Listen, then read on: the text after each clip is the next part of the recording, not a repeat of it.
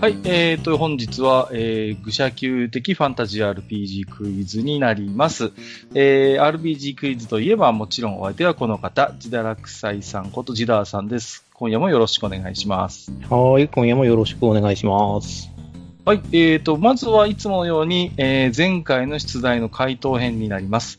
えー、問題の詳細につきましては、愚者級ヨアの99回、愚者級 TRPG 部28、愚者級的ファンタジー RPG クイズ、えー、クエスチョン11、クエスチョン10、あ、10, 10から11を聞いていただければなと思います。はい。じゃあ早速ね、問題の振り返りと冒険者たちの回答を紹介していきましょう。今回も、え、前回同様、え、お互いに、え、出題した、え、ものが、まあ、お互いの問いについて回答を紹介していく方式でやっていきたいと思います。はい。では、まず、えー、クエスチョン10、えー、弓の工夫という出題でした。ちょっと問題を振り返ってみましょう。盗賊にとっても身近な武器、弓。何かと使い勝手がいい獲物だが、工夫次第で状況に応じた便利な使い方ができるのを知っているかい？普通のショート棒しか持っていなかったオイラだが、以下の状況でどういう工夫をしたか答えてもらいたい。状況1、手だれの戦士と組んで、全身プレートメールに身を包んだ騎士1人を相手にするとき。状況2、狩る単独行動。軽装の鎧を身につけた一人の山賊に気づかれずに背後を取ることができた。状況3、森に逃げ込んだトロール1匹を倒すため、10人以上の仲間で山狩りをしていたとき、彼のグループ、過去3人がそのトロールを発見した。なお、オイラの弓そのものを別の武器に交換するのはなしだ。という問題でした。じゃあ、早速、えー、俺たちの羽山邸に集まった冒険者たちの回答を見てみることにしましょう。えー、5つ目、えー、獣臭い手紙って書いてますね。えー、冒険者名、ジョゼフィーヌ、過去カンフー使いということで、えー、ついにパンダになってしまいましたか？回答者そのものが。いつもお嬢様がお世話になっており、毎度手紙をお渡ししております、ジョゼフィーヌと申します。はい、パンダにございます。クエスチョン10については、お嬢様が、こんなの簡単すぎるから、日頃教えている読み書きのテストがてら、試しにあなたが考えて手紙出してごらんなさいとおっしゃいましたもので。人間社会の文化にはまだまだ疎いので非常識な回答になりそうですが、どうかご容赦ください。状況1ですが、そのまま矢を放っても牽制にさえなりませんね。炭の入った袋を矢にセットして視覚を奪ったのでしょうか。10秒で人体を黒い水に変える宇宙細菌を用いるならお連れ様の立場もありませんし。状況2ですが、相手が軽装で背後を取った時点で暗殺は完了しているようなものにも思えますが、さらに毒でも必要でしょうかそれともマカロニウエスタンな BGM 流しながら弓は使わず、矢を手に握って、えー、脊椎あたりにドゥクシの方が様になるものかしら。なんかどっか聞いたような話だな。状況3は参加者全員で倒す必要があるのでしたら、白熱する酸化剤のようなものを矢にセットして上空に放ち合図とするのかもしれませんが、チームだけで倒して賞金根こそぎしたいのであれば、やはりトロールは石化するものという幻想世界のお約束にのっとり、バジリスクの下やゴーゴンの類線、ホッカトライズの砂肝などから抽出した石化エキスでも矢に染み込ませて放ったのかもしれません。どうかパンダである私めに人間世界の常識を教えていただきますよう、ご指導ご鞭達よろしくお願いいたします。ということでした。はい。えー、ありがとうございます。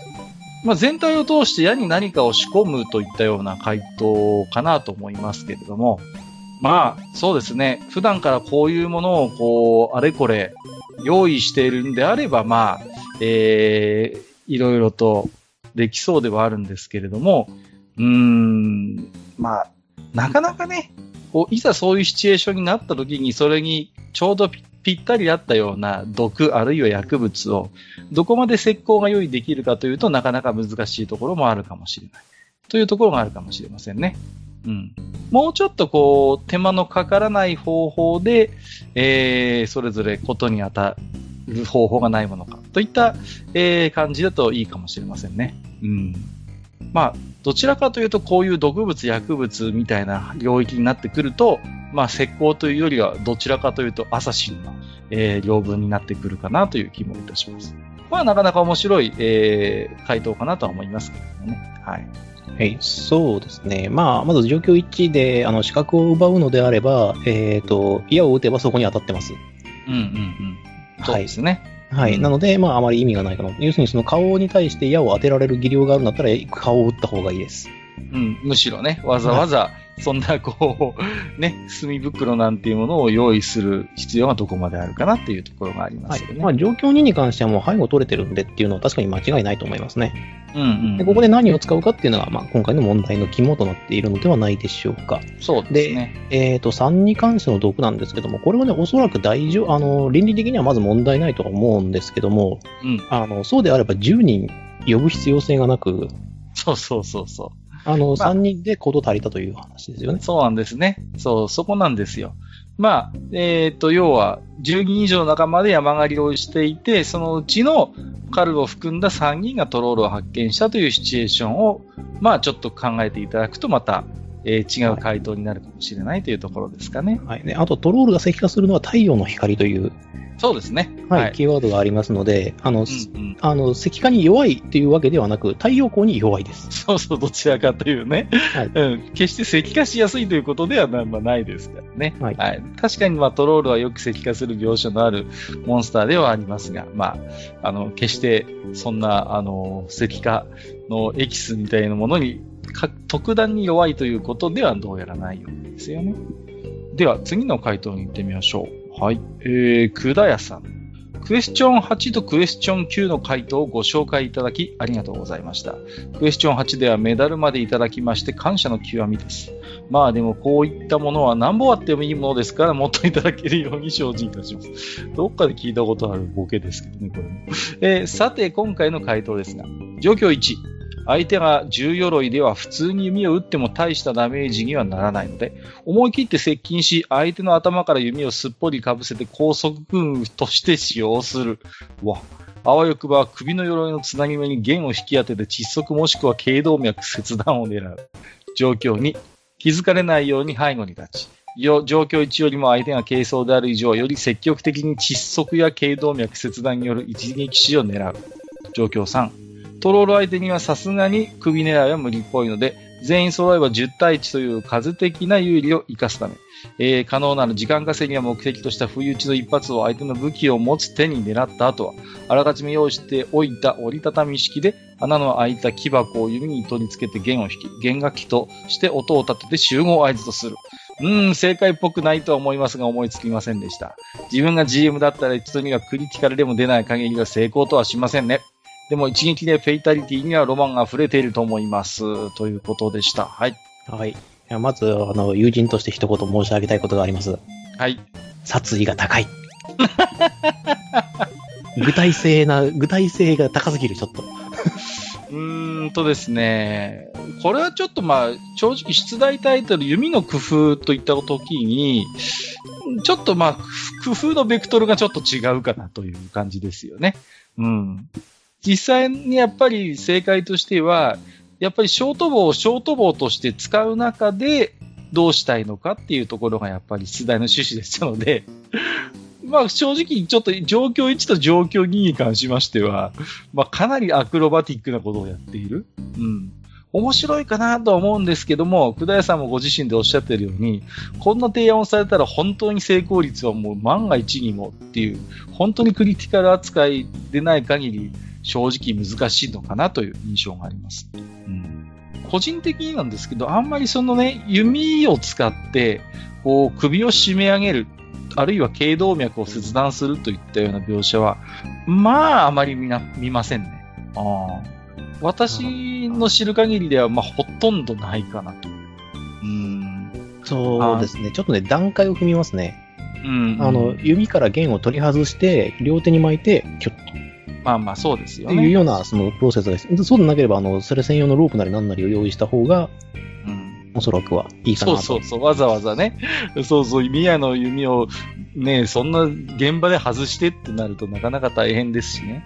それとね、まあ、ジダラクサイさんも多分わかると思うんですけど、基本的に弓使いっていうのは、やっぱ弓使いなりのこうプライドがあるんですね。はい。うん、ですから、弓をこういう、まあ、その、言ってみれば野蛮な方法に使うということを、まあ多くのおそらく弓使いであれば嫌うと思うんですよ。うん。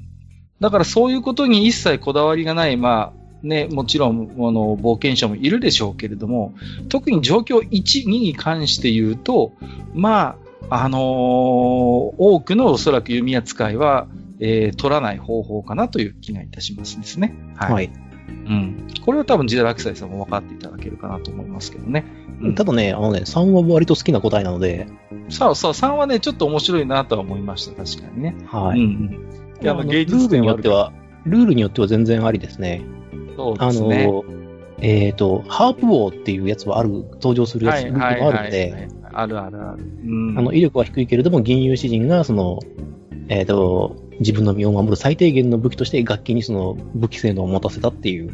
そう。よくあるシチュエーションですよね。こう、武器に、あの、楽器に、や、仕込み矢とか仕込み銃っていうのは、まあ、いろんなゲームやアニメ、漫画で見るシチュエーションですから、これ自体はね、まあ、あの、決して何かこう、あのー、ない話ではないかなと思うんですけどね。うんうん。ちょっとこう、キャラクターの設定としてあらかじめ用意しているんであれば、状況3はありかもしれないですね。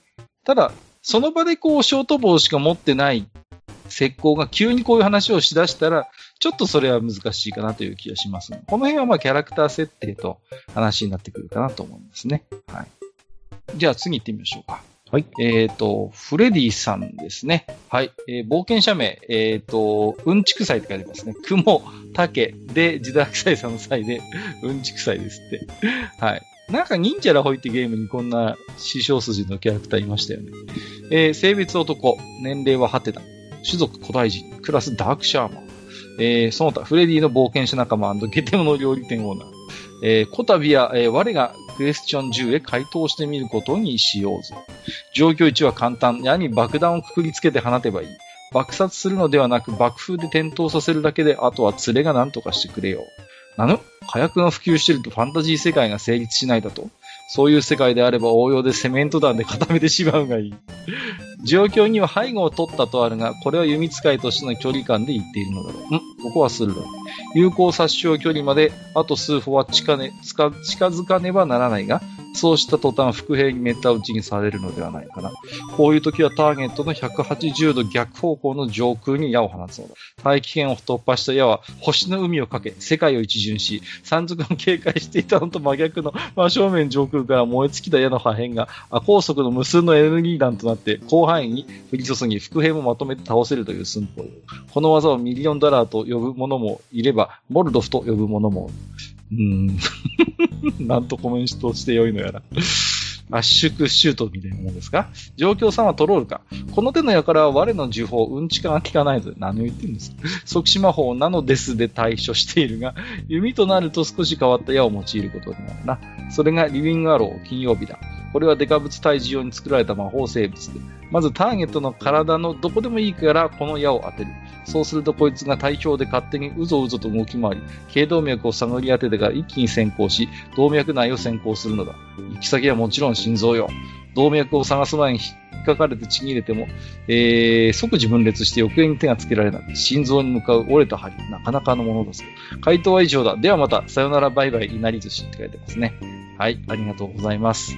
完全に最初から芸術点狙いって感じですけれども。うん、なんか突っ込んだら負けみたいな感じがしますけども、うん、まあ、なかなか、えー、あの、創作ものとしては面白く読めますが、といった感じですかね。うん、まあ、本当高等無形なね、まあ、TRPG であれば、なんかこう、できない話でもないかなとは思いますけれども、なかなかちょっと、厳しいかなと。で、矢に爆弾をくくりつけて放てっていう、放てばいいっていうのは、まあ、あのー、むず、難しいんですよね、実際にはね。あのー、特にショート棒ですと、そこまでの、あの、力が、まあ、ないですから、果たして爆弾のようなものをくくりつけて放つほどに耐えうるものかというところもありますしね。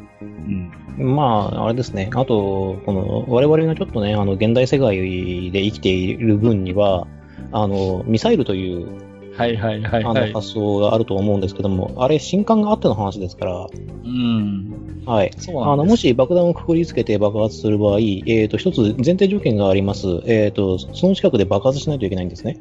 そうそうそうそう。はい。で、その爆発はどうするか。それはもう、火縄の長さで測るしかない。このね、まあファンタジー世界であれば、まあそうです。そうなります？はい新刊ないですから。うんで、どうするかって。で、ブレードメールを来ています。で、矢が刺さるかどうかわかりません。うん。で、撃った瞬間から、あえ撃った瞬間、えーと、撃って、えーと、相手の近くで爆発しなくちゃならない。その時間をどうしますかと。そこなんですよね。うんはい。で、あと、まああの、火つけている間に、その、殴られたら死んでしまいますよと。そうそうそうそうそう。はいそうなんですよ。あなんだなんですか、新刊ないので、あの、そもそもそういうものをね、こう、やっぱ持ち歩くっていうことがなかなか実は大変でしてね。うんうん。だからまあちょっとね、そこまでのリスクはまあ、実実際取れないというところですね。はいまあちょっとし、ちょっとね、いいかなと思うのは、爆風で点灯させるっていうところの発想はまあまあ、あの、ちょっとね、あの、かすってるところはあります。そこぐらいだな、でもな。うん。2はもう完全にもうね、はい。あの、あれですよ。あの、ゴブリンスレイヤーの世界だったらこれ通用しませんからね。はい。あの、世界がね、あの、丸いとは限りませんので、はい。ね。そうそうそう。平気で、あの、平面世界の TRPG もいっぱいありますので、ね。えー、というところですかね。次に行きますよ。はい。うんと、オーボスさん、回答者は、えー、ホジンカリルド、えーと、ヒュンケッタアーブネ。まさか例に挙げただけの石弓の評価があそこまで高いなんてね。ごめんよ、石弓。オイラのメインウェポンではあるけど、オイラお前のことをそこまで評価してなかったよ。とまあ、メインウェポンが石弓なもんで普通の弓の扱いはそんなに詳しくないんだよね。まあ、石弓と弓の違いといえば、矢の方の工夫と打ち方の工夫かな。一瞬身の方に使う太や、えっ、と、ボルトは材質変えるぐらいだし、打ち方の工夫も難しいからね。あ、弓を他のに変えるのはダメって言われてるけど、矢を変えちゃダメとは言ってないよね。ん？鋭い。状況1なら重い矢尻のついた矢を使った上で、戦士を盾役にして、近めの距離から強く弦を引き、貫通力を上げて直射でズドン。状況2なら、えー、矢速の速い、えー矢を使って、えー走行の薄い膝裏狙いでまず1射。動きを鈍らせたところで、えー速射でハリネズミにして仕留める。状況3なら、かぶら矢を空に向けて撃って、えー山狩り中の他の仲間に居場所を知らせる。その後普通の矢で膝を狙って移動力をそぎつつ時間を稼いで集まったみんなでボコボコさ。これらは隠密した上で狙撃して獲物を狩るスタイルだから、応用力より威力が欲しくて石弓選んでるけど、弓を自由自在に使いこなすってのもかっこよくて憧れるね。あ、お姉さん、鹿肉のロースト追加でーということでいただきました。うん。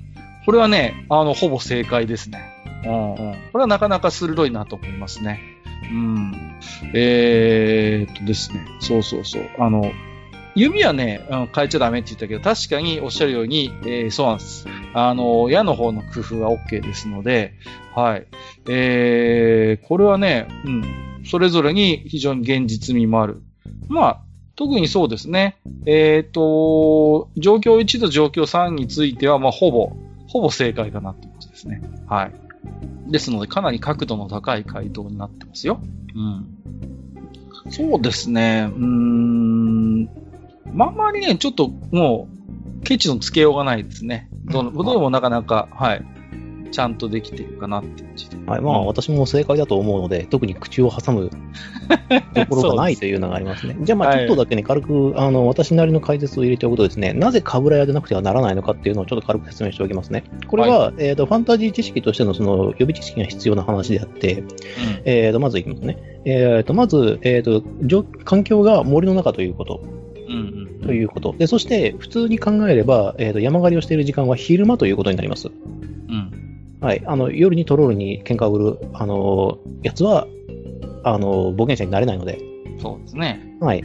ということを考えると、あの、ヒアを使って場所を知らせるっていうのがあまり意味がなくなります。なぜかというと、えっ、と、みんなはみんな、えートロールを探しているのであって、空を見てるわけではない。そして、うんえっ、と、森の中にいるということは、えっ、と、上空が必ずしも開けているわけではないということですね。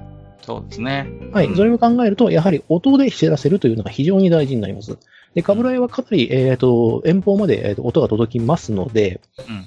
えっ、と、少なくともそこで、えっ、と、発見したという報告だけは確実に、えー他の仲間に、そうそうそう。はい、知らせることができます。それで、かけ、えっ、と、それで、えっ、と、救援が間に合うかどうかというのはまた別の話なんですよね。うんうんその音の方向に正しく走れるかどうかというのはう、んまたね、また違う問特に森であればね。うんはい。。なので、また違うんですけれども、まあ、えーあと正解としてはカブラヤを撃ってしまうという、撃つことでしょう。ただし、この、えーと場合のデメリットというのは、えートロールに必ず、えーと、追っ手がついたということを、うんうん。えーと理解されてしまうということですね。まあ、そうですね。はい。うーん、そうですね。えーっと、うん。突っ込みどころはありません。ほぼ正解。次行きます。黒柳小鉄さんの、えー、回答、冒険者名イオリということ。状況1は手だれの戦士殿に獲物を下段中心に構える。あえて隙を見せるなどの行動で相手の大上段切りを誘ってもらうでござる。その時に防御の薄い脇に一射、ひるんだところを手だれ殿が体当たりで転倒させ、暴れるようなら、その足の間だ。わかるであろう。赤面。そこへ一射でござる。しかし手だれ殿への誤射が怖いでござるな。うん。状況には、弓に縄を結んで木の枝を山なりに飛ばして縄を渡し、えー、樹上へ移動、通り過ぎた山賊を背後から射抜くでござる。状況3は3人でトロールは心もとない。かぶらやを打って音を出し他の7人に集合してもらうでござる。はい。状況3は同じですね。はい。はいえー、正解ですけれども、えー、状況1にはまあ、結構突っ込みどころがあるかなという感じがしますね。はい。状況1はね、あの、いおり殿も、えーご指摘の通り、乱戦に持ち込んでしまうとなかなか弓の活躍というのは難しい。うん。で、これはあえて自分から乱戦に持っていく弓の使い方をしているので、ちょっとこれは、うん、難しいかなという印象ですね。うん。あえて隙を見せるなどの行動でということで、まあ、まあわかるんですけれども、その前に弓を使って何かできないかっていう、その段階に入る前にっていうことですね。うん。じゃないと、せっかくね、弓矢を持っているちょっとアドバンテージがちょっと状況1はこれだとあまり活かされないという感じですね。弓矢である必要性があまりないというところです。はい。状況2。状況2についても、あの、最後に通り過ぎた山賊を背後から射抜くでござるってことなんですけど、もう背後は取っているので、はい。樹上にこう、わざわざ移動する、こう、リスクを取ってまで、これがちょっと、うん、理由としてはやっぱり弱いかなと思います。はい。うん。ですので、わざわざ背後を取っているところを、えー、こういう ちょっと手間を取って、まあ、あの、まあ、上にだけを、要は、こう、垂直移動してるだけですので、うん。これもちょっとね、うーん、まあ、どうかなといったところですかね。うん。どうですか？ジダーとしては。うんまあ、そうですね。やっぱり誤射が怖いっていう、その、うんえっ、と、大抵の判定だと、えっ、と、普通であれば、えっ、と、弓を、えーと打った時に誤射という判定はまずないんですけれども、まあ、普通はね。はい。ただ、あの、いわゆる、えーと格闘判定というような距離、要するにゼロ距離で打ち合っているような状況、まあ、いわゆるボクシングの、えーと、まあ、インファイトですね。のような状況になると、誤射のはあの可能性がありますよという判定をするルールが多いので、そうなってしまうと、えっ、と、もう、脇に一射した後だったらもう任せちゃった方がいいかなとうん。思います。かえってね足を引っ張るリスクがある。うん。はい。まあ、待機でいいと思います。はい。そうですね。構えて。はい。では次いきますよ。はいえー、ボブプラスさん。はい。えっ、と、状況1。えー、騎士の動きを封じれば、手だれの戦士がとどめを刺してくれる。全身プレートメールなら、見づらい下映えなどに誘い込んで、半分埋めておいた衝動棒に足を引っ掛けさせて転ばせたのではないかな。えー状況2、火や、もしくは重りをつけた矢で関係のない方向に火の手を上げる。もしくは音を立てた。えー、風切り音を消すために矢羽は削らないとかな。状況3、弓を弦楽器に見立てて飲めや歌えの宴会を始めた。音や匂いに釣られたトロールがあって、それはないか。親父、ミルクデカフェでーということで、ミルクはもともとデカフェのような気がしますけれども、えーと、まあ、面白いんですけども、やっぱりちょっと、どうですか？というところで。うーん。はいちょっと、まあ、皆まあさん、1に苦戦をしていらっしゃいますね。1はやっぱりちょっと苦戦してますね。半分埋めておいたショートボールに足を引っ掛けさせて転ばせた。どうでしょうか？うーん、まあやっぱり一つは、ショートボー読み使いがこういう使い方をまあ一つ許すかっていう問題が一つ。それから、えっ、と、プレートメールを着込んだ、えー戦士が、果たしてショートボー程度に足を引っ掛けた時に、転倒するかと言われると、うん、ここもちょっと疑問があるところではありますね。逆にショートボーの方が壊れてしまうんじゃないかという可能性もあるでしょう。うん。それから状況にですね、うーんと、火や、もしくは重りをつけた矢で関係のない方向に火の手を上げるもしくは音を立てたということで、これを、じゃあこの状況になったとして、結局、また相手の背後を取るってことになると思うんですよね。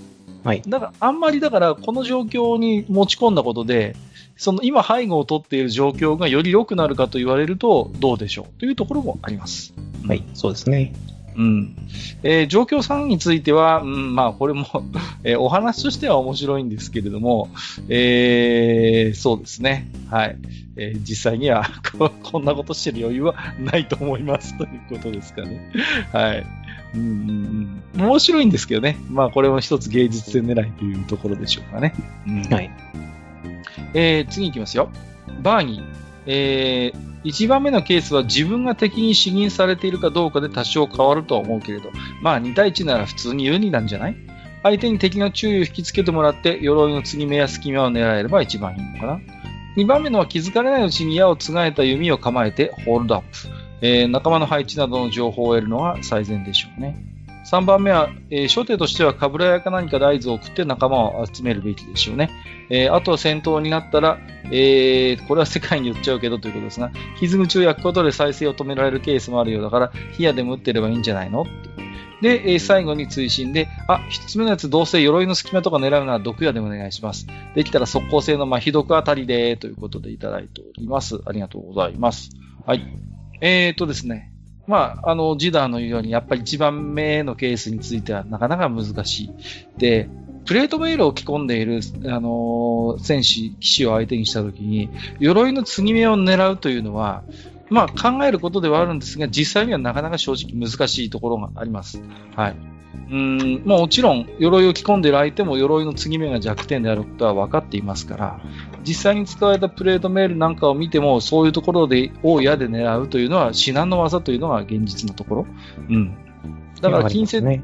近接戦闘であの狙うのはともかく、なかなか弓矢を使ってですね、プレートメールの間を射抜くというのは、まあまあ、ちょっと局者の部類に入ってくるのかなと思いますし、まあ、プレートメールの種類にもよるんですけれども、あの、下にチェインメールを着てる場合そうそうそうそうがとても多いので、大体中はチェェーン。はい。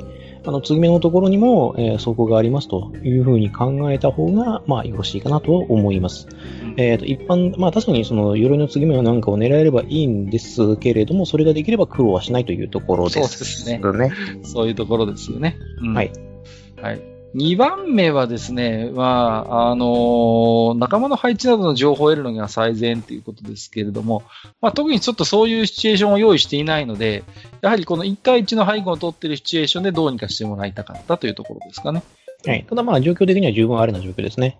まあね、うんうん。これは別にあの、非現実的ではないと思います。思います。まあ、私だったら、あの、あの弓を構えたじゃなくて、膝ふ、あの、膝を打ち抜いた後に効きますけどね。うんうんうん。まずはい相手の足を奪ってとで奪ってから、それでやります。で、まあ、一応助けることは助けますけど、助けるというか、放っておきますけどね、その後は。うんうん。命だけは助けてくれって言われるでしょうから、まあね。まあ、もしくはその交換条件で出すんですけど、まあ、その場合は命は取らないけども、放っておきます。はい。というような方法を取ると思います。まあ、私の場合ですね。3番目のね、カブラヤというのは、はい、えっ、と、OK です。これは正解なんですが、えっ、と、傷口を焼くことで再生を止められるケースもあるようだから、ヒヤでも打ってればいいんじゃないのということですが、えーヒヤはこの場合ちょっと NG ですね。はい。えっ、と、山狩りということでシチュエーション的に、ヒヤが、えー外れてしまった場合を考えると、ちょっと恐ろしいことになります。はい。まあ、時期にもよりますけどもね、あの、ヒアを使うのはやめた方が良いのではないか。まあ、そのために10人という人数をやって、あの、数でボコると。そうですね。はい。せっかくだから10人中の3人が発見したというところが、まあ、やっぱミソですので、今回のシチュエーションとしてはね。うんうんただ、あの、シチュエーション以外で考えると、ヒアっていうのは十分ありな選択肢ですので。まあね、タイとロールって考えたところで考えれば、はい。あの、この選択肢も面白い。はい、あのそれに関しては正解コードだと思います。ただ、シチュエーションが合ってません。うん。えっ、と、はい。次は、えっ、と、深見さん。冒険者名セカンドマンということで、いつもありがとうございます。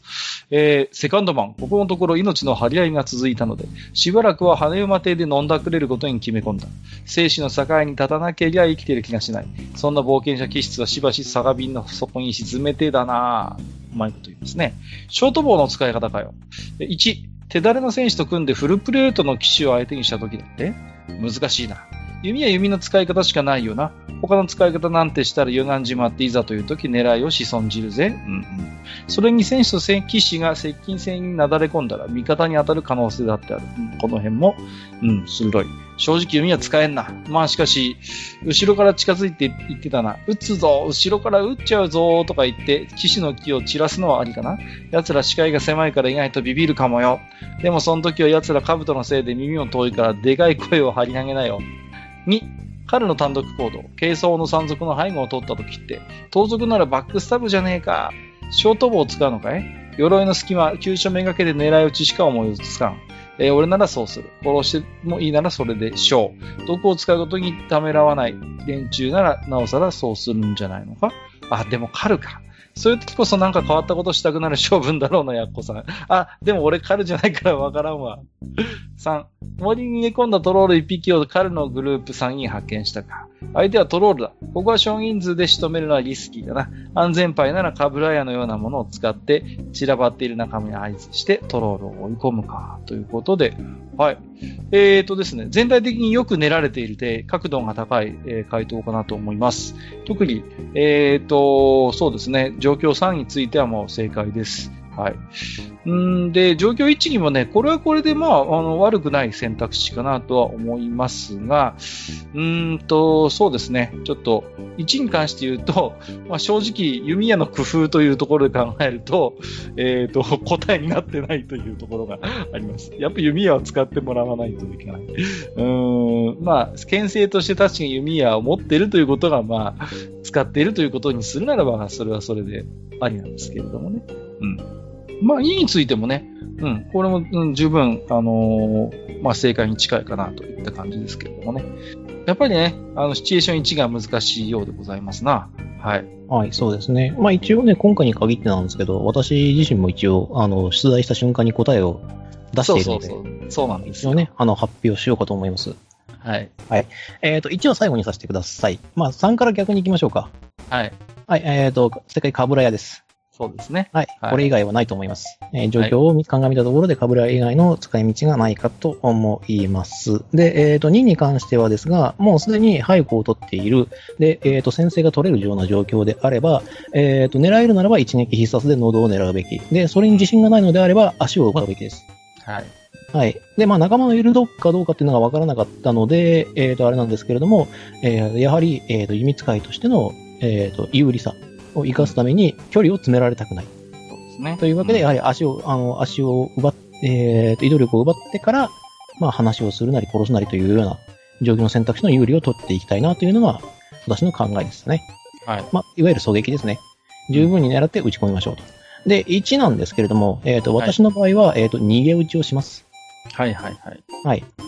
えっ、と、相手はフルプレートの騎士なので、えっ、と、おそらく、えっ、と、足はそんなに速くないでしょう。もしくは、えーそんなにスタミナが続くとものとも思いません。うん。っていうことを考えると、逃げて、えっ、と、に、あの、逃げ打ちしながら相手のスタミナが切れるまで待ってから、えっ、と、後でボコします。なるほどね。はい。まあね、これもこれで一つの、えー正解だと思います。では、えーカルの用意した回答を発表したいと思います。えー状況、じゃあ1。えープレートメールはね、えーもちろん隙の少ない走行で、えー可動部があるにしろ弓矢でまともにダメージを入れることは正直難しいですよね。えー相手の戦士、相棒の戦士に打撃に任せて、えー彼は隙を作ることに注力します。すなわち、矢の先端に重りのついたものを使うことで衝撃力を高めて、鎧の上から当ててもよろめかせるような使い方を選択するということですね。まあ、えー全体を通して今回の、えー、と回答については矢尻に注目してます。はい。で、えっ、と、状況1に関して言うと、実際にあったんですけれども、えっ、と、重りのような、えーものを矢尻につけてですね、で、先端も特に尖っていない、そういう貫通力を重視するものではなくて、奮動のような、えーはい重りをつけた矢というのが実際にありました。はい、ありますね。はい。これを使うんですね。はい。ですから、うん、ダメージを入れるということは最初から選択肢から、えー、と捨てて、むしろ相棒の戦士のために隙を作らせる。ですから、こう、打撃力重視の打撃力、衝撃力に力点を置いた矢尻を選択するというのが彼の選んだ正解です。状況2。えっ、と、今回は石膏の単独行動。まあ、相手に見つかってしまえば1対1の勝ち目は薄いでしょう。幸い相手の相手の背後を取ったので、ここは一撃必殺を狙うのがやはり上道ですね。えー、矢尻を鋭く研いだ、えー、殺傷力、あるいは貫通力の高い矢を選択します。一撃目はクリティカルなものになれば2の矢3の矢で仕留めることも容易になるでしょう。ということで、こちらも同じく矢尻に注目ですね。はい。えっ、と、矢尻にもいろいろあります。例えば幅が広くて傷口が大きくなるようなものもあれば、傷口がえぐられるようにギザギザにしてある矢尻というのも実際にありました。中には引き抜きにくいように返しのついたものもありますよね。はい。そんな中、今回彼が選択しているのは、貫通力を増すために細く尖らせている矢ということになりますね。はい。ですので、まあ、一発目のダメージができるだけクリティカルなものになるような矢尻を選択したというのが彼の選んだ行動です。状況3、もちろんカブラヤ一択ですね。えーこういう時は大集団で戦うしかありません。で、乱戦になってしまえばもう石膏の出番はおしまいです。えーそれでもまあ、最初のね、知らせを、まあ、第一歩をもたらしたという貢献度は高いので、この場合でも相応の報酬にはあるありつけるだろうというのが、えー、カルナリの正解ということでございました。はい。えー状況2、3については結構皆さん鋭いところをついていらっしゃいますが、やっぱり状況1が、えーなかなか難しいかなというところですね。はい。この重りのついた矢というのがね、えー実際には、え使われていた例がいろいろありまして、え例えば、え記録ですとね、モンゴルの、えー旧兵などがですね、こういった矢尻を用いていたという話があるようですね。はい。あんまりファンタジー RPG で登場する機会はそれほど多くないので、えーもしかしたらおなじみじゃない方も多いかなと思う。あるいは前回ちょっと話題に出た石指とも大変相性がいいんですね。当然、重りをつけますので、矢そのものが重くなってしまいます。そういうものをね、こう、射抜くときに、あの、射るときに大変力が必要になりますが、石指と相性がいいんですよね。ですから、石指の先端をこういう奮動状の重りにして、やはり打撃力重視の、えっ、と、矢に仕立て上げるということももちろんできますよね。はい。まあ、ただね、あの、石弓に関しては貫通力がそもそも高いので、あの、プレートメールに対しても普通に腕てしまうという、まあ、そうなんですよね。引き絞って。しまえば、はい。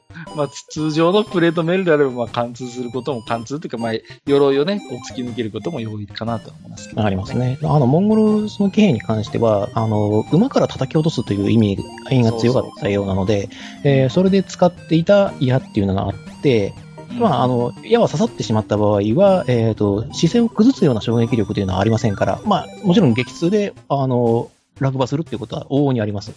ただ、あの、奮闘ののやつは、まあ、要するに、あの、プロ野球の選手、投手が投げた、あの、石をまともに食らうようなものなので、うん、うんそうなんですよね。はい。そうなってくると、やっぱり衝撃力が相当なものですから、だから、そどこかに当たればこけてしまうという。そうそうそう、そうなんですよね。ででそれがたまたま、あの、西洋のプレードメールに、あの、ビタ当たりしてしまったという。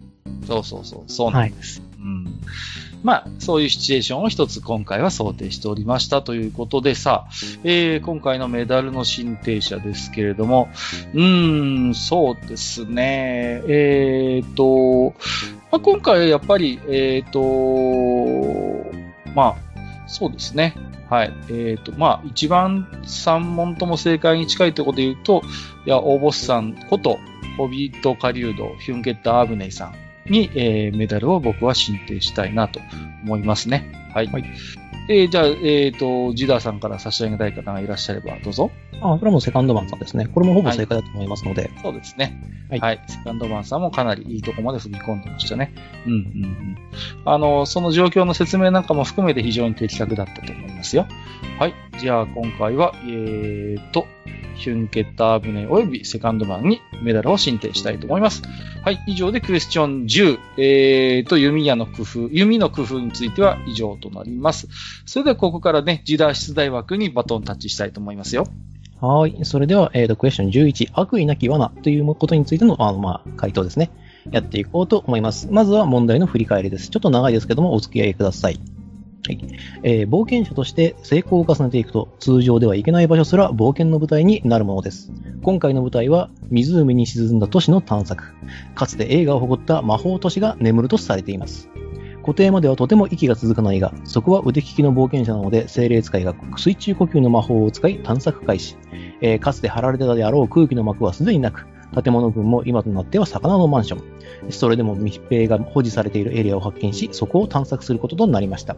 そこは息苦しくはあるものの、空気があり、探索には困らなそうだったが、念のため魔術師に明かりの魔法を頼んでお宝がないか探し、セキュリティのために残っていたトラップやガーディアンだったゴーレムなどの魔法生物を倒し、それらしい場所に来たことは来たのだが、そこに眠っていたのは巨大なアイアンゴーレムだった。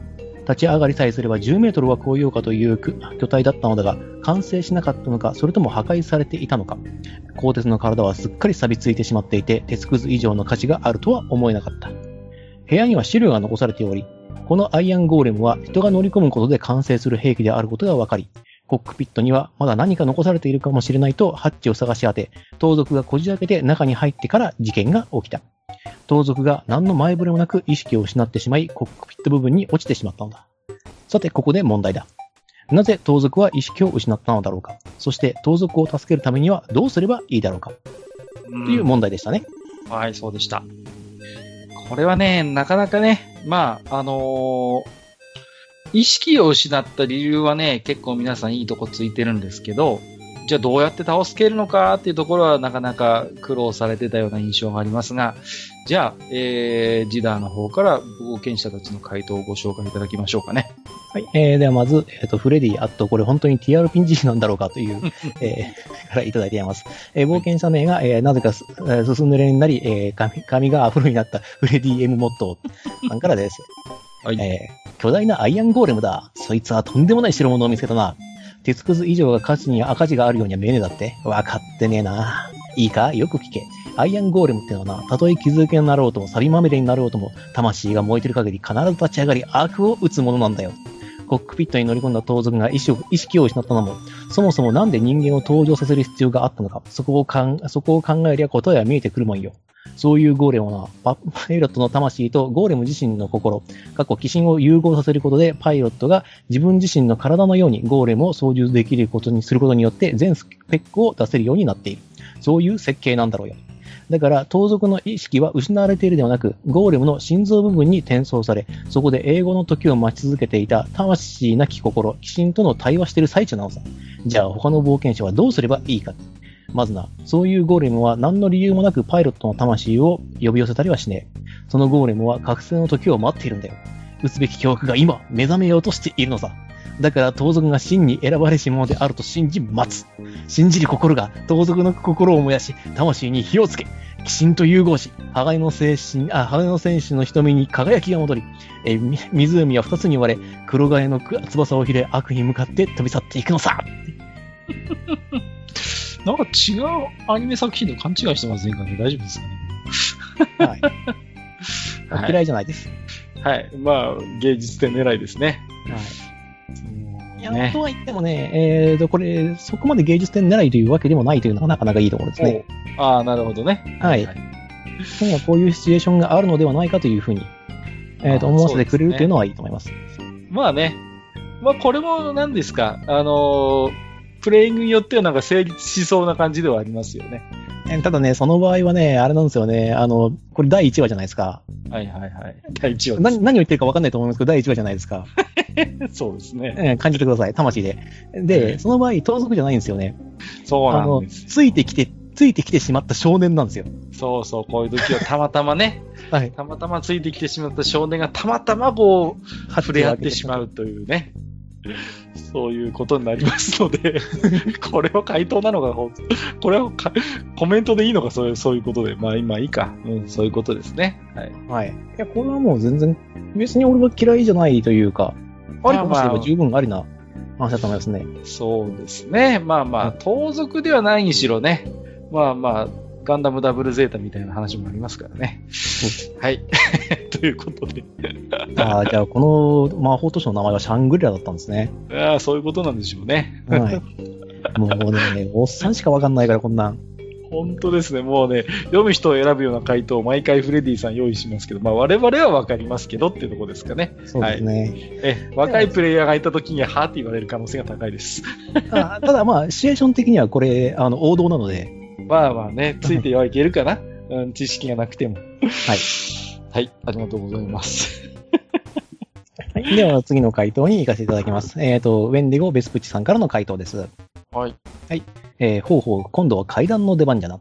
おのしらも聞いたことがあるじゃろ。呪われた人形に触れてしまった瞬間、意識を失い、目を覚ますと自分の死を嘆かしむ家族の姿があり、一方で自分は声も出ず、体も動かず、自分を汚い人形と呼ぶ家族に捨てられ、最後は生きながらにして焼却炉に投げな放り込まれるという話よの。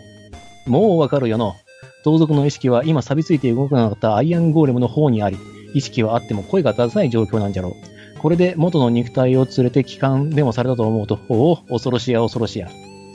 意識をもあ元に戻す方法じゃが、ひょっとしたら別の誰かをコックピットに入れることで、そちらの魂と入れ替わる形で戻ってくるタイプかもしれんな。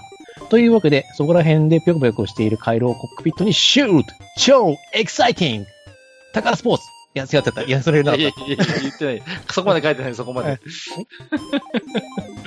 はい。なんですかね、この、全体的になんかこう、あの、私の時より、回答の熱が高い気がするんですけど。まあ、状況が面白いからじゃないですかね。ああ、なるほどね。はい。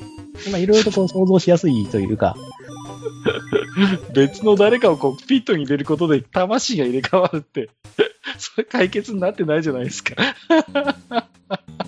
いや、それは、あの、あれですよ。あの、あの、牛乳さんっていう方がいらっしゃいまして、それが、はいあの、ボディチェンジっていう技を使うときに、あの、カエルがピョンと入っていくことによって事件が解決してしまった超エキサイティングな事件があったじゃないですか。またそういう知ってる人しかわからない話をする。はい。まあまあ、流玉の話ですからね。皆さんこれは知ってると思います。これはね、あの、えっ、と、義務教育で習うことですので、ぜひともね、皆さん、えっ、と、分かっているとは思いますけれども、義務教育ですかね。はい。はい。だって今、超でやって、スーパー流玉でやってますから、まあまあね。はい。あ、違う、流玉スーパーか。間違えました。申し訳ない。はい。まあまあ、わかりますけどね。はいはい。そういうことで、まあまあね。いいんですか？そういうことで。そういうことで応援するのではないでしょうか。ただ、やっぱりこの、触れることによって、その魂が吸い取られるという、うん。っていう回答そのものは実は変わっていませんね。そうですね。はい。はい実は案外共通項があったりするというね。うんはい。ただ、あの、救出の方法が、あの、120度違うと、そう、シチュエーションが違うんで、はい。そうですね。はい。も面白いですけどって感じですけど。いや、でもいいと思いますよ。だから、撮る人にとっては、要するに熱血アニメの第1話。撮る人にしてみれば、あの、単発の階段の、あの、バッドエンドの結末っていう、まあまあね。というね、あの、面白いなと思いますけどね。はい。まあよくあるロボットアニメの第1話ですよ、本当に。いいと思います。はい。では、次の回答いかせていただきます。はいえーと、サンリオホフリシー、フイさんからいただいております。うん。えーと、おい、聞いてるか、全チャンピオン。名前は言わねえぞ。このアイアンゴーレム、錆びついてんだよ。アイドル GP チャンピオン。俺とっちゃの、おい俺と天山これ何をやらせてるんですか、私は。プロレス知ってる人はわかるけどっていうね。はい。はいということで。はい、私は一体何をやってたんでしょうかね。まあいいでしょう。そうです。はい。ということで、今回は錆びついて動かなかったアイアンゴーレムのコックピットで気絶した盗賊ちゃんの話ね。これはね、えーゴーレム自体の動力が死んでいたけれども、格納されていた軍事基地の動力とシステムは生きていたのだよ。そして盗賊ちゃんがハッチを開けたことでシステムが作動したのだよ。えーそのシステムとは、本来習熟に数年必要なはずのアイアンゴーレム操縦マニュアルをパイロットの精神と基地内の古代コンピューターに転送させ、そのコンピューター内で、えーシミュレートを起動させることで、数10分で習得させるというものだったのよ。えーだから今意識のない盗賊ちゃんは、えすでにコンピューター内で、えー本人の体感として数年分の修練を積んでいる最中ということになるか。だからこのまま放っておけば勝手に目覚めてくれるはずだけど、すぐに起こしたい場合は注意が必要ね。体だけ無理やり起こすと、精神が元の体に戻れなくなる事例があったはずだからね。えーそういう時は自発的に目覚め目覚めるよう、えー耳元で熱いアイアンゴーレム出撃用の歌でも歌ってあげればいいんじゃないかしら。えーもし私が同じ状況に置かれた時は、えーぜひ、えーブロッカー軍団4、えーマシンブラスターか、えーゴアッパー5、えーゴーダムの、えーオープニングをリクエストしたよね。あ、ゲッターロボ5の後期オープニングでもいいわよ。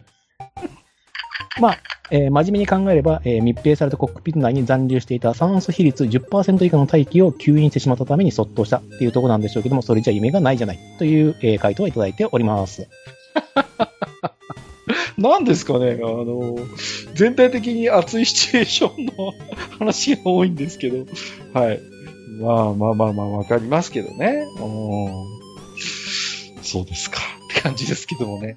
まあね、あのこれはあの状況的に必要だったんで、アイアンゴーレムの身長10メートルにしたっていうのがね、まあね。はい。まあまあ夢のある話ですよね。うん、どうですか、これは？これはですね、えこれだったらやっぱりスマートなのは、やっぱ第1話の方じゃないでしょうか、フレディさんの。まあまあまあ、そうですね。うん、まあ、これはこれでまあ、ありですけど、まあこれはあれですよね。あのー中盤の、あの、新ロボ登場の時の方がしくりりますよね、こうね。こう、に2号機というかね。はい。途中中だるみしがちな時に、こう見つける、はい。2代目ロボの方がシチュエーション的には、えー、いけるかもしれませんね。うん。まあ、ダンバインとビルバイン的ななんかね。ちょっとあまあそんな something ですね。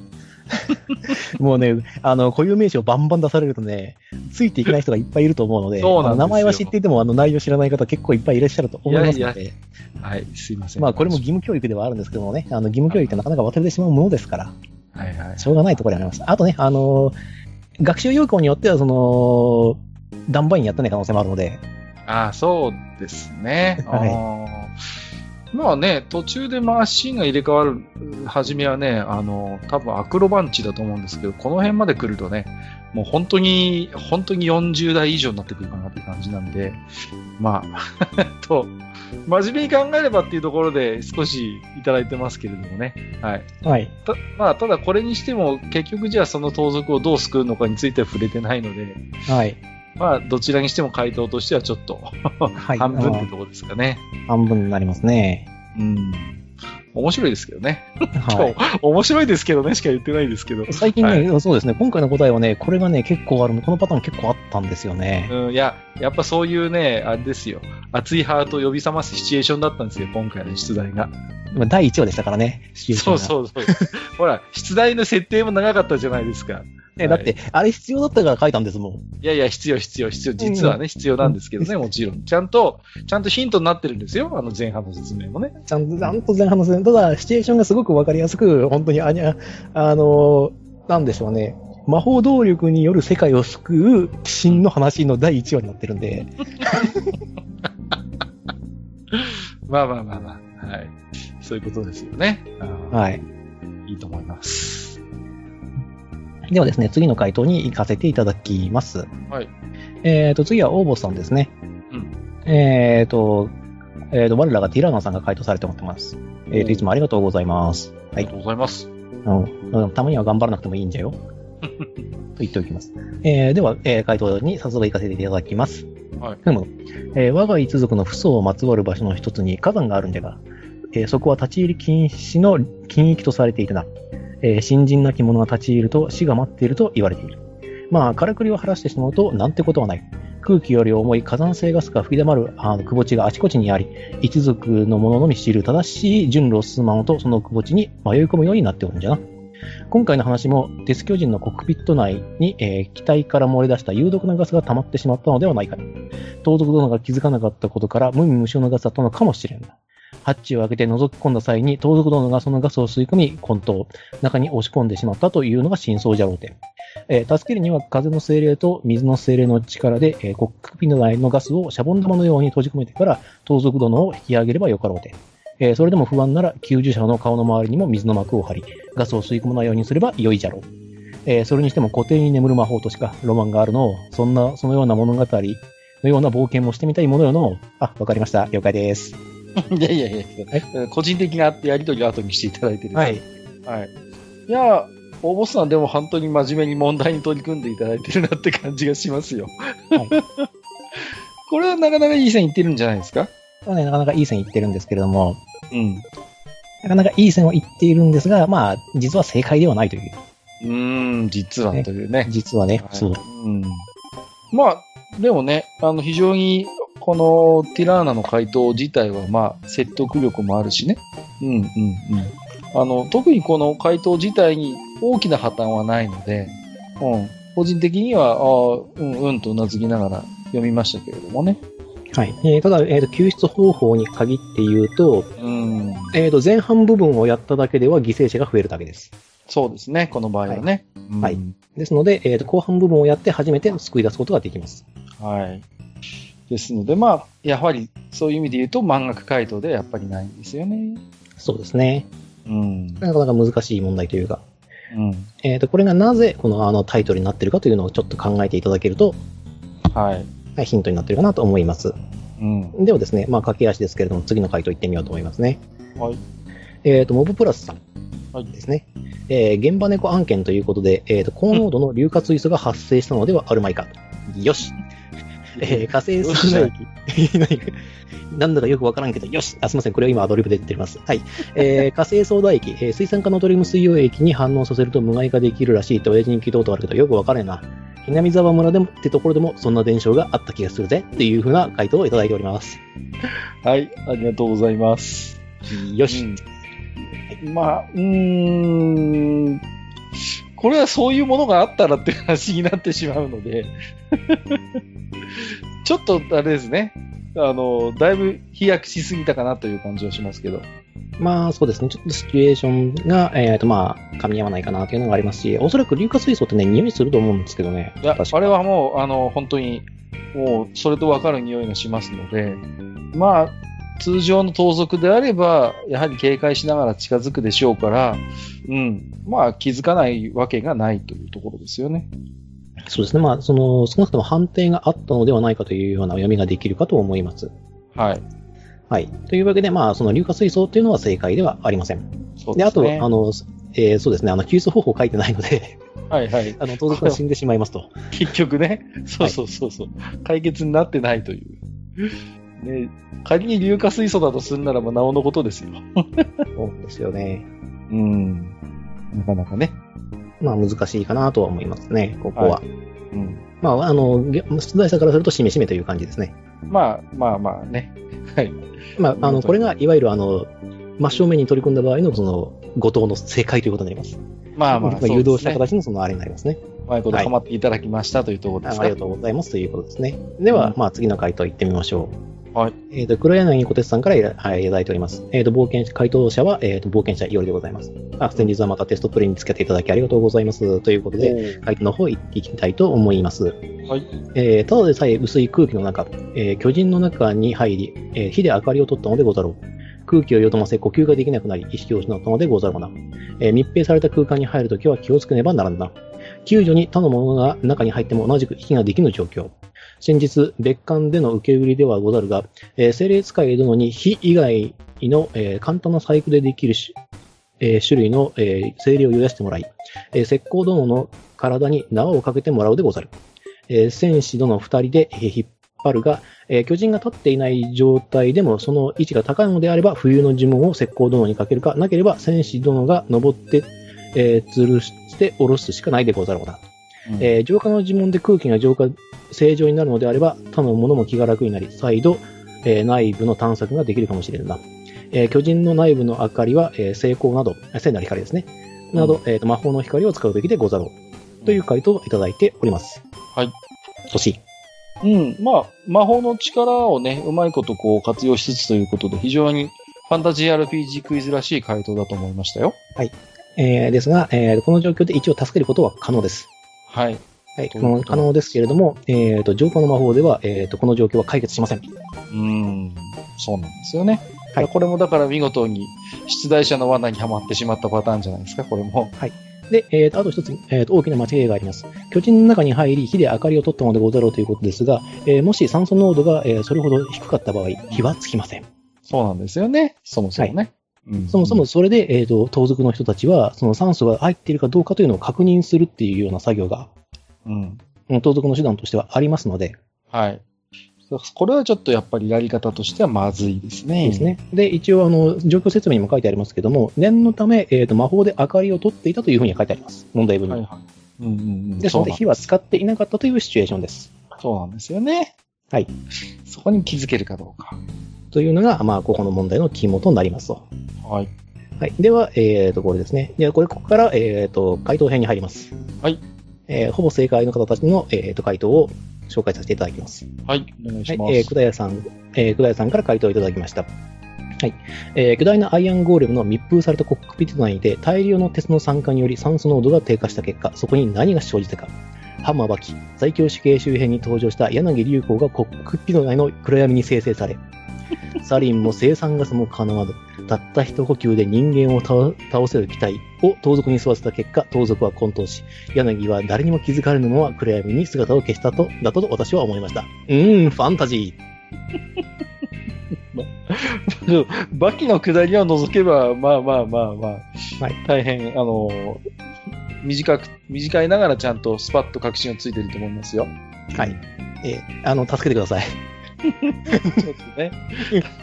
残念ながら、だからその原因はいいんですよ。その原因はまあいい,、い、いんですけど、じゃあどうやって助けんのっていう話ですよ。助けて。仮にね、柳流子がいたとしてどうすんのっていう話になりますから、はい。そこは、ね、はい。ねそれはね、残念ながらね、ジャングルジムでもなければ夜でもないので、ね、あの、絞ってくれる方はいないんですよ。船の上でもないしね。そうですよ。そこをぜひ回答していただきたかった。そうですね。これは残念ながらね、それはまあ、でもまあ、えっ、ー、と、原因は合っております。まあ、これはね、あの、ふ、あの、ふいさんも、基本的には合ってたんですけれども、まあ、助ける方法がなかったということで、うん、今回のあの回答にまとめさせていただきましたという、だから、今回はだからね、原因については分かった方が多かったんですが、じゃあどう助けるのかに、やっぱ皆さん苦労されてますよね。はい。そこをちゃんと考えてほしかったなというのがあります。はい。では、えっ、ー、と、次の回答ですね。えっ、ー、と、次は、えっ、ー、と、これだね。えっ、と、江戸の神さんの回答を、え発表したいと思います。もちろんこれも、えっ、と、かい、あの、正解パートなので、えっ、と、この回答は、まあ、ほぼ正解と。うん。いうふうに、えっ、と、寄せていただきます。では、えっ、と、回答いただき、読み上げさせていただきます。えー、各界自堕落隊さん、こんばんは。映像のシンと申します。TRPG もいつも楽しく聞いています。ありがとうございます。えー、TRPG の進め方もなんとなく分かってきたので、えー、4Gamerに載っていたロードス島戦記の TRPG のリプレイも楽しく読めました。それは何よりでございます。うん、えー、さて、私にも答えられそうな問題が来たので答えてみたいと思います。また、えー、冒険者名は何かに使っていただいて構いません。あ、じゃあ使わせていただきます。はい。えー、じゃあ、えー、冒険者名、えっ、ー、と、ミディエム・マーキュリー。えー、以前、モーデナで、えー、下っ端衛生兵をやっていたが、今は、えー、冒険者をやっているので、どうぞよろしく。えー、水中で空気のある空間での出来事のようですね。えー、工事現場によしとなく猫がいる地域があるそうだけども、そこに住んでいる人と呼ばれるものと、えー、被害のあった同族が同じような身体構造であると仮定して話すよ。もし、えー、種族が味物だったらこれから話すことは当てはまらないかもしれないからね。えー、まず、水中都市の空間は少し息苦しいが、呼吸はできているようなので、えー、二酸化炭素濃度が多少高いのかもしれないね。でも戦闘もできてるし、問題はなさそう。えー、問題のアイアンゴーレムのコックピットに入った時、盗賊が意識を失ったのは、鉄の酸化による空気中の酸素不足が原因だろうね。低酸素だと息苦しさは感じないので、叫び声がなかったということとも合致するね。えー、コックピット内の、えー、低酸素を維持していたみたいだから、えー、密閉度は高そう。えー、この年のゴーレム建造技術の高いことが推察されますね。えー、意識を失うほどの低濃度の空気を吸ってしまったのとすると、盗賊はコックピットに落ちて5分程度で絶命しているだろうね。えー、人の肺は、えー、酸素の、えー、濃度差で、えー血の中に酸素を取り込んでいるわけだけども、えー、低酸素の空気を一度でも吸ってしまうと、体内の酸素が、えー、濃度差で吸い出されてしまって、悪循環に押していって、ますます体が低酸素になって、あっという間に死に至るんだね。えー、うまく助けられたとしても脳に重大なダメージを負うことになるわね。えー、低い低酸,、えー、低酸素なら、えー、めまいくらいの症状なんだけど、意識を失う頃だと酸素が相当少ない状況だったと思うよ。さて、助け出すにしても、コックピットに降りてしまうと、ミイラ取りがミイラになるごとく、えー盗賊の上に屍が、えー重なるだけになってしまう。鍵縄か何かで引っ張り上げるか、こうえー呼吸補助の魔法を使って救助に行くしかないでしょう。えー救助後は、えー死から蘇らせるくらいの奇跡を持つ者にお願いせざるを得ないだろうね。えー今回の空間は、えーやや息苦しいものの、皆呼吸ができているので、松明等は問題なく火がつくはず。えー火が消えるくらいだと、その時点で皆何かしらの不調を訴えるか、バタバタと倒れているでしょう。もし、松明をつけていても、今回の酸欠には気づけないかもしれないね。コックピットに松明を差し込んで消えるかどうかの確認をすると良かったのかもしれないね。コックピットに落ちてからは時間勝負なので、意識を失って落ちてしまったことに仲間がすぐ気づかなければ、命を助けられる可能性は極めて低いと思うな。えー人工的なものではないけれども、不運だとしか言えないね。えー長くなってすいません。当たってるかな空気、よしということの回答をいただいております。はい。ありがとうございます。はい。えー正解です。詳しいですよね。うん。はいとても詳しい状況になってます。はい。いや、なんですかね、このことなんかか、そういう本当に労働安全関係の 何か されてるのかなって思うぐらい、えー非常に、あの、的を得た、えー回答になってるかなと思います。で、それだけじゃなくてちゃんとね、こう、ファンタジー RPG っぽいシチュエーションをね、しっかり、まあ、入れてね、あの、回答していただいてるんで、私は非常にこれは、うん、あの、うんうんとうなずきながら読みましたけれどもね。はい。あの、正解よしということで。はい。えー、だから、なんていうのかな、単に酸欠っていうところだけではなくて、ちゃんとどうしてじゃあ、あの、酸素濃度が低くなったのかっていう部分もちゃんと書いてもらってますし、ちゃんとね、えー助け出すシチュエーションについても、えっ、と、書いていただいているので、これはまあ、ある意味隙のない回答と言っていいんじゃないでしょうか。まあ正直満点以上の回答ではないかなと思います。うん、うん。あの、何が素晴らしいかというと、あの、救助後のそのケアまでちゃんと書かれているので、そうそうそう、そこね。だから、すごいなんかね、丁寧な回答だなと思いました。はい。非常にありがとうございます。はいまあ、あの、ピンとくる方にはピンとくるシチュエーションだったと思うので、うん。あまあ別の人にはまだ別の人でピンときてしまうシチュエーションだったようですけど、それは大変申し訳なかったんですが、いや、そう、ピンとくる、ピンとくるベクトルがだいぶ違いますけどね。はいはい。まあ面白かったですけどね。はい。というわけで、まあこれはもう、えっ、と、満額以上の回答になっております。うん。はい。エゾンシンさんありがとうございます。では次、えっ、と、バーニーさんの回答に移ります。もちろん今回正解パートなので、えっ、と、バーニーさんの答えも正解となっております。はい。はい。えー、では行きます。えー、もともと残された、えー限りある空気しかない場所で、錆びた金属の中に密閉された空間。となれば、金属の酸化で中の酸素はなくなっているでしょうし、えー酸素欠乏症でしょうね。タイマスで思っていたら気づいたんでしょうけれど。まあ、原因さえ分かっていれば、どうとにでもなるかとは思うけれども、クイズの流れとして考えると、えーここに来るまで使っていた水中呼吸の魔法をかけてもらって救出に向かうってことなんじゃないのかなと。えーこの、もしこの魔法が、えーと、水から空気を作り出す、作り出すとか、酸素を取り出すみたいな魔法で、えー文字通り水中でしか使えないようなら無理だと思うけど、えーその時には中に、えー水を流し込んで、当の盗賊さんに水中呼吸をかけてあげればすぐに意識が戻らなくても浮いてくるかもしれないねって。えー普通に助ける方法はいろいろあるだろうけど、コックピットの形状にもよるし、多分そんな答えは求めてないでしょう。えーこの坂もだいぶ混んできたし、長くなるから私の回答はここまででいいわ。会計はケビンさんによろしくね。っていうことです。はい。ありがとうございます。はい。うん。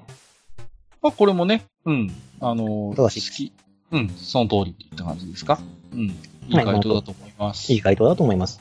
うん。まあ、ちゃんとなんていうの？ねあのーちゃんと魔法のアプローチもしてくれてますしね。そうそうそうそう、そこなんですよ。だからちゃんと前半の今回の出題が長かったわけですけど、それをちゃんと汲み取ってね、使っているところも好感度が高いかなというところでしょうか？はい。まあ、これはもう、これもまあ正解、正解ですね。もう漫画の回答だと思います。はい。あの、水を流し込んで浮かせるのは結構面白いなと思いました。うんうんうん。で、まあ、水中呼吸はなかなかね確かにそれの魔法をかけてあげれば、あの、うん溺死することはないので、そうそうそうそう。うんうん。まあ、その辺の、だから、ちゃんと設定に入れたものを加えているところがポイント高いかなと思います。はい。とてもいい回答だと思います。ありがとうございます。で、えーと、ここからですね、あの、番外編となりまして、はい。はい。えーと、深見さんの回答となっております。はい。はい、えー、僕が1目はセカンドマンですね。うん。はい。えー、テスのゴーレムって、俺は魔法は専門外だ。その盗賊、泳ぎ疲れて眠っちまったんだな。ゴーレムの中はよっぽど居心地が良かったんだろう。そっとしといてやってくれ。で、違うか。真面目に答えるか。えー 錆びついちまってんだったらボディの魔法は解けちまってんだろう。が、心臓部だけはまだ魔法が生きていた。不用意だな。本当に安全かも確認せずコックピットに乗り込んじまったんだから。ゴーレムに意識を乗っ取られ、いや、意識が一つになったのかな。で、意識を失ったように見えた。無理やりにもひヒップ返しでもすれば意識を持ってかわれたままになっちまう。えーそこでコックピット内の魔力の焦点となっている部分、心臓部、そこを魔法使いが見つけ出して、なんとか解除。えー盗賊の意識を取り戻してから救出ってところかな。俺も、今から俺も、えー名店に入るから、おやすみ、お子さんでええよって答えをいただいておりますということでね。今回はね、あの、第1話なんですけども、ちゃんとあの、一応、あの、ファンタジー的アプローチをしてくれたということで。なるほどね。はい。うん、大丈夫ですか？あの、起こさないでくれ。死ぬほどじゃないかなと思ってドキドキしてましたけどね。うん。大丈夫あんなね、こんなにね、あのね、番外からネタ入れてくれんでもいいから、俺も全部拾えることかわからんから。いや、今回なぜかね、この、問い11はなんかそういうものが多かったなという気がしますけれどもね。うん。はいまあね、今回あの、これを番外編にしたっていうのは、えっ、と、錆びついちまってんだったら、ボディの魔法が解けちまってるんだろうなっていう、この点ですね。なるほどねそう。なんです。アイアンゴーレムがもし生きているのであれば、えっ、と、錆びというのは浮かばないはずなんです。要するに錆び錆びになってるってことはありません。まあ、部分的に錆びてる可能性は確かにあるかもしれませんけども、ということを考えると、まあ、それで、えーまあ、心臓部だけは生きていたっていうのは、まあ、不用意だと思うかもしれませんけれども、ハッチが錆びていて、こじ開ける必要があったということを考えると、まあ、盗賊君もそんなに悪い選択肢がなかったんじゃないかなとは思っちゃいますよね。まあねうん。まあ、普通はですね、こういうシチュエーションでハッチが開かなきゃ嘘ですよ。はい。どんなシチュエーションでも。それがお話ってもんですから。こじ開けたというふうに問題文に書いてありますので、はい。ちゃんとこじ開けられるもんになってるっていうことですよ。そうですね、そうです。ということは、要するに魔法は、そこの時点でほぼ切れていると見て間違いありません。まあそうでしょうね。一番の心臓部ですから、はい。当然何か魔法の何らかのね、そういう防衛策が張られているんであれば、まあ一番守るべきところであることは間違いないでしょうから。まあそこがこじ開けられたっていう時点で、まあその魔法の効力が切れてると考えるのは自然ですよね。まあ、そういうことですかね。えーと、まあ、今回の問題、まあ、まあ、総評というんですけども、これ実はですね、あの、ハンマーバキが出る、だいぶ前に僕が作ったシナリオですね。すごいですね。ああ、はいそうですか。これはでもなんていうの？あれでしょ？やっぱり下敷きにした話がやっぱあるわけでしょ？あ、はい、あります。えーとね、戦艦山城だったか、不走だったかの、えーと、うん改装時に起きた事故です。はいはい、はい。第一次改装か第二次改装か忘れてしまいましたけれども、えーと、戦艦山城、あ、まあ、戦艦というのは基本的に鉄の塊でございますと。で、えーと、改装するときにですね、普段行かないような最下層のところにハッチがあって、そこに下に降りていって点検をしなくちゃならないという時に起きた事件をベースにしています。うんはい。えーその時にですね、まあ、鉄の塊になった、あ酸化鉄になったことによって、実はその、えーと、船の底っていうのが、えー本当の低酸素うん。状況になってしまい、えー一人が、えーと、声もなく倒れてしまった。要するにドサっていう音だけ聞こえて、えーと、上司が急いで降りていったら、まあ、ミイラ取りが見えるようになってしまったという事件が起きました。はい、で、帰ってこないことに不思議に思った、えっ、と、他のメンバーが、えっ、と、照らしてみると、二人が、えっ、と、落ちて重なって、もう生きてるような様子がないと。えーこれは毒が発生したのではないかということで、様々な検査をしてみたが、そんな毒物というのは一切検出されなかった。さて、これで問題ですが、なぜか。まあ、もう回答で出ていますね。はい酸素が、あの、猛毒となって、えー彼らを襲いかかって殺してしまったということです。ねはい。えっ、と、無味無臭無害の致命毒っていう。非常にね、み身近な機体であるからこそね、うん、まあ意外性がある話で、えっ、と、知らない人から見ると結構な驚きだと思うんですよね。んですけれども、えっ、と、これが実際の真相です。ですから、えっ、と、アイアンゴーレムの身長を10メートル以上にする必要があったということですね。なるほどね。はい。で、錆びていたという描写も、えーもちろんそれのヒントになるように作ってあります。だから、この事件を知っている人というのは、まあ、ピンときたのではないかもしくはその、えっ、と、そのあたりの安全、えっ、と、確認系のその免許の、確かその教科書に載ってるんでしたっけ？はい、そうですね。はい。あのーまあ、労労働災害事例集みたいなのに必ず載ってくるような有名なお話ですからね。うんはい。まあ、現代でもちらほら起きますよね。あのー例えば、マンホールの中の、えっ、と、調査をしてて、やっぱ同じようなシチュエーションで亡くなる方って今でも、えーたまにいらっしゃいますしね。うんうん。だ決してやっぱりだから酸欠って話はね、侮るなかれ。で、やっぱりね、硫化水素って話も出ましたけど、ああいうものがないだけに余計に怖いところがありますよね。うんはい。で、一瞬にして脳の酸素濃度が奪われて、はい、意識を失いますので、叫び声を上げるいとまもないというのもどうやらその通りですはい、その通りですね。だから発見が遅れがちなんですよね。そうなんですよね。っていうのがあって、まあ、とても恐ろしい。で、あの、なぜ叫び声を上げられなかったかっていう理由もそこになります。すね、えー、もしですね、その、あの、魂を引っ張られるのであれば、アニメで考えてみてください。必ず叫んでます。そうですよ。はい、シチュエーション的に。はい。うわーっていう、その、うんうんうん。だからまあ、音もなくね、そうやって、こう、意識を失ってしまうっていうところがね、そうなんです。はい、うん。が問題のあの肝となっております。ですから、はい、えっ、ー、と、浄化の魔法では決してこの状況は逸脱されません。なぜかというと、うん、無害だからです。そうですよね。はい。うん、えっ、ー、と、正解としては、まあ、成功法としてはやはり水中呼吸の魔法をかけてから救いに行く。このでもちろん盗賊にも水中呼吸の魔法をかけてあげる。うんうん、というのが正解になりますし、えー、ともし精霊使いが見ることになっていれば、えっ、ー、と、風の精霊がサビに囚われて動けなくなっているという描写をするつもりでした。なるほどね。うん、はい。で、ですから、あの、外部の、えーと、空気をそのコックピット内に送ることによって、えー、ある程度その状況を改善することができますよというのがありました。まあ、整列界ですからね、その風を起こして中に、えー、空気を送るのっていうことは十分できたと思います。はい。ありがとうございます。あと、なんかあったかな？なんか言うことあったような気がしたんだけど。あ、そうですか？はい。何か、何を言おうとしたんだっけかな？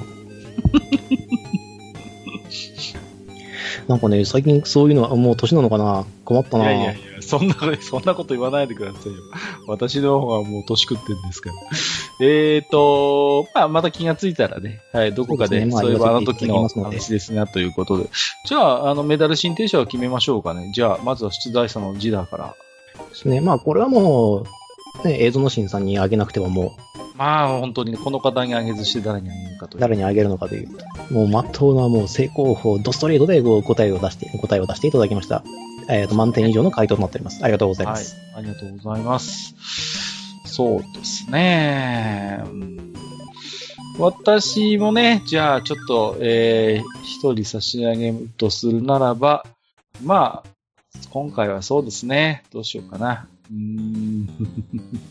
まあちょっとね、芸術点狙いというか、えっ、ー、と、フレディさん、フレデリック・エム・モットーさんに差し上げましょうかね、僕はね。はい。ちょっと面白かったんで。はい。この、えー、ね。まあ、救出方法も何も書いてないんでね、なかなか難しいところではあるんですけども。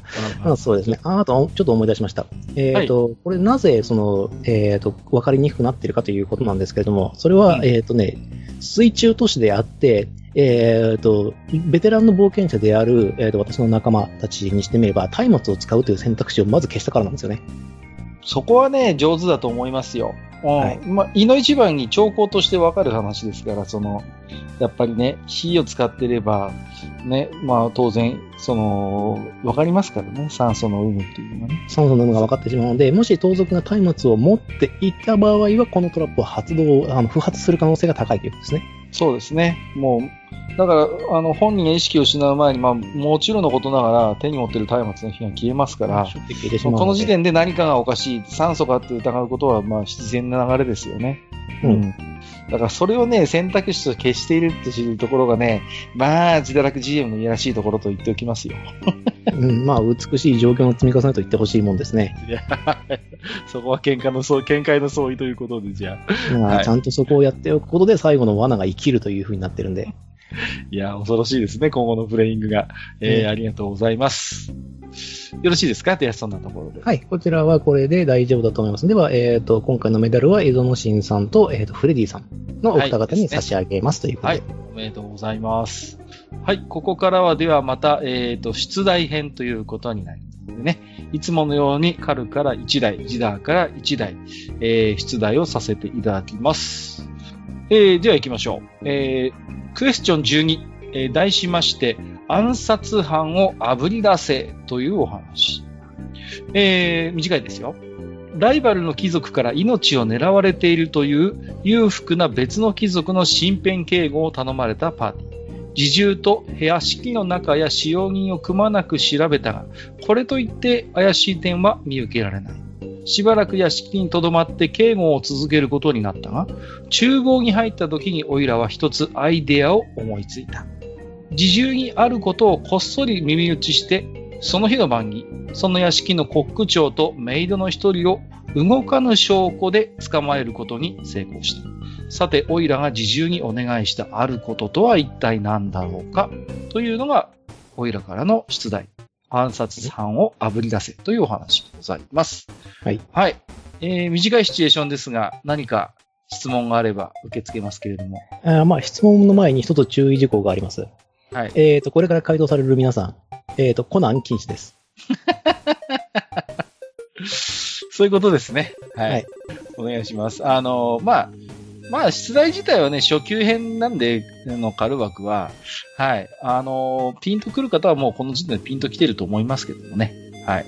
はい。えー、あの、一応私も、あの、一つ正解みたいなものにたどり着いているので、それに対する質問をしちゃうとまずいから、もうちょっと状況をこうやっていくとしましょう。はいえっ、と、あることというのは、そんなに複雑なことではない。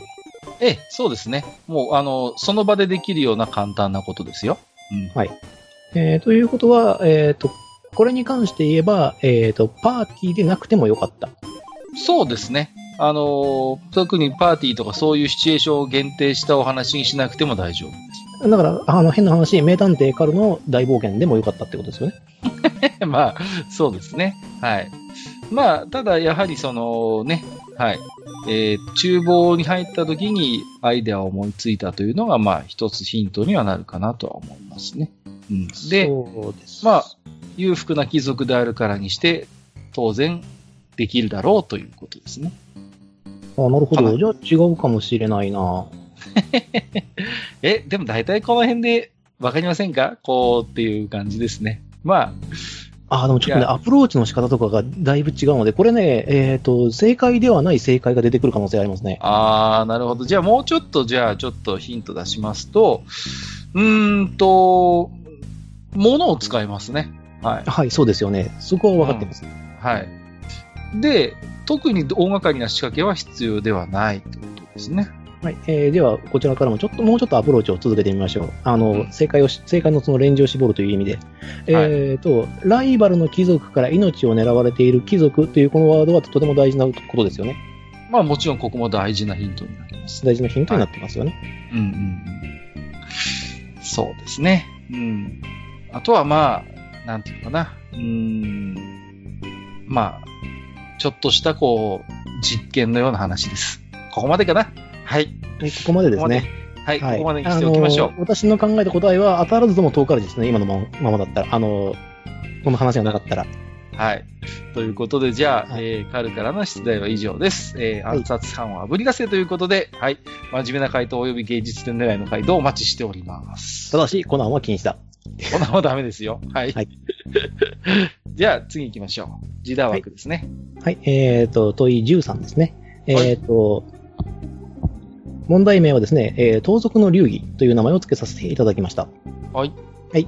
えーさて、一般的には悪者扱いされている盗賊という職業。まあ、司法世界では石膏と名前を変えられていますが、実際的には変わりません。うん時に荒事をこなしますが、戦士にはかないません。えー優れた盗賊は、えー知識や知恵を持っていますが、魔術師の代替はできません。うん。えー僧侶のように傷を癒す奇跡は使えませんが、彼らには彼らにしかできない仕事があります。えー鍵はえー鍵開けや軽技を用いた手先の器用さを求められるのは彼で彼らですし、もう一つ、とても重要で難しい仕事を割り振られることが多いです。それは情報収集というもので、魔術師や僧侶とは違ったアプローチの方法が求められます。それでは、ここで問題です。家庭として、えー、とまだ、えーと司法世界で我々が使っているモーデの街を舞台としたお話で、最近やたらと羽振りが良くなっていた貴族が病死したという話の詳しい情報を得たい場合、どのようなアプローチをするのが良いでしょうかこれが問題になります。ちなみにこれに関して、まあ、あの、えー正解らしい正解というのは一応用意はしていますが、えー必ずしも一つでは限りません。まあ、あれですよね。あの、前々回に出した初心者向けの装備の話と一緒で、まあ、皆さんからのアイディアをえーいろいろと、えーいただきたいといったような多分性格の問いかなと思います。だから、自打的な回答はもちろんあるんだけれども、ぜひちょっと頭を絞っていろいろ出してもらいたいっていうことですよね。はい。なので、えっ、と、まあ、えっ、と、まあ、いろいろと、その、まあ、あと、どういうふうな事件かっていうのも、まあ、話してもいいのかもしれないですけども、まあ、とりあえず、えっ、と、世間一般的には病死したという発表がされているお話の詳しい話を聞きたい場合ですね。で、えっ、と、あなたは盗賊でもいいですし、他の職業でも構いません。ほう。はい。必ずしも盗賊職でなくてもいいという盗賊職でなくても構い構いません。盗賊の流儀と書いてありますが、必ずしも盗賊でなければならないというわけではないです。もちろん盗賊だからできる情報収集もあります。枠としてなるは。ほどね。じゃあ回答としては、まあ必ずしも盗賊に限らなくて、オイラのクラスはこれだから、俺だったらこうやるみたいな話でもいいわけですよね。はい、構いません。なるほどね。じゃあこれはいろいろ、えっ、と、シチュエーションがありそうだ。うん。まあ、オイラは、まあ、石膏だからな。まあ、成功法でいきたいと思うけれども。うーん。まあ、情報収集はね、必ずしも、まあ、もちろん盗賊一人の仕事というわけではなくてね、それぞれの、やっぱり、クラスごとにいろんなアプローチがまさにあっていいところだから、うん。なんか、まあ、ちょっとこれに関して言うと、ちょっとヒントっていうっていう話でもないな。うん。うん。まあ、だから、もう少し言うとするならば、どういう回答が、まあ、まあ、バラエティが、に富んだ回答を個人的には期待したいところですけれどもね。はい。えーでは、これに関してですけども、まあ、もうちょっと詳しい状況が知りたいというのはですね、私の方でツイッターでですね、あの、クリストン13、盗賊 の流儀というのを一応つけてますので、そこに、あで聞いていただければ、あの、回答するようにいたします。はい。まあまあ、基本的にはね、先ほど聞いた出題で多分大体皆さん、シチュエーション自体はお分かりかなと思いますので、まあ、ここからはね、ある意味、もう、お聞き、聞いていただいている皆さんがね、ちょっとしたロールプレイを、まあ、するぐらいの感覚で、はい、えー、私だったら僕だったら、俺だったらこうするというこういうような情報収集をしてみますというような、はいえー回答がいただければと思います。はい、ありがとうございます。はい、えー、ということで今回はですね、えー回答編が、えー問いの10、11、そして出題編として、えー問いの12、13を提示させていただきました。はい、えーと、回答希望者の皆さんは冒険者名、えーもし、えーご希望であればお書き添えください。えー回答につきましては、ブログのお便り投稿フォーム、RPG クイズ回答という、えータグがあり、えーと、タブがありますので、えそのタブを選択した上で、どしどしお送りください。えで、え1回の投稿につき1問の回答でお願いします。2問とも回答希望の冒険者はお手数ですが、2通お送りいただければと思います。はい。えー、ということですね。で、えっ、と、まあ、正解の回答、あるいは面白い回答には、えっ、と、カルトジダーから羽馬メダルを進呈させていただきます。はい。ということで、まあ、今回で、えっ、と、ファンタジー RPG クイズもうん5回目ですかはい、になりますけども、だいぶこうなんかね、えっ、と、面白くなってきたというか、だいぶやり方も、えっ、と、慣れてきたのね、我々自体もね。うん。はい。面白いなと思います。まあ問今回はね問題考えるの結構大変ですけどね。いやー、問題を考えるの結構しんどいですよ。はい。あの、僕もね、基本的には過去にやった TRPG のプレイングを、まあ、あの、思い出しつつ、あの、出題してますんで、そのうち記憶の源泉が尽きるとね、問題の種がなくなってしまうことをちょっと心配しているので、今のうちに必死に昔のプレイングを思い出しながら、あの、ネタを書いてますけどね。うんいや、もう何回も言ってますけど、あの、我々基本的に筋力で何かを解決するっていうことばかりやってたんで、まあ、でもね、あのーなんですか。あのー結構、常連の回答者の方ももういつも面白いですし、なんかそれぞれの冒険者の性格付けもなんか分かってきてね。それでね、まあ、ただ聞き戦でね、いつも回答しない方もぜひね、あの、あまりこう恐れずに、気軽にね、回答をまた寄せていただければなと思ってますよ。はい。はいですので、常連回答者も新規の回答者も、えーお待ちしておりますということです。はい、えー、ということで本日は愚者級的ファンタジー RPG クイズの第5回目でございました。本日も、えー、ジダーことジダークサイさん、ありがとうございました。はい、ありがとうございます。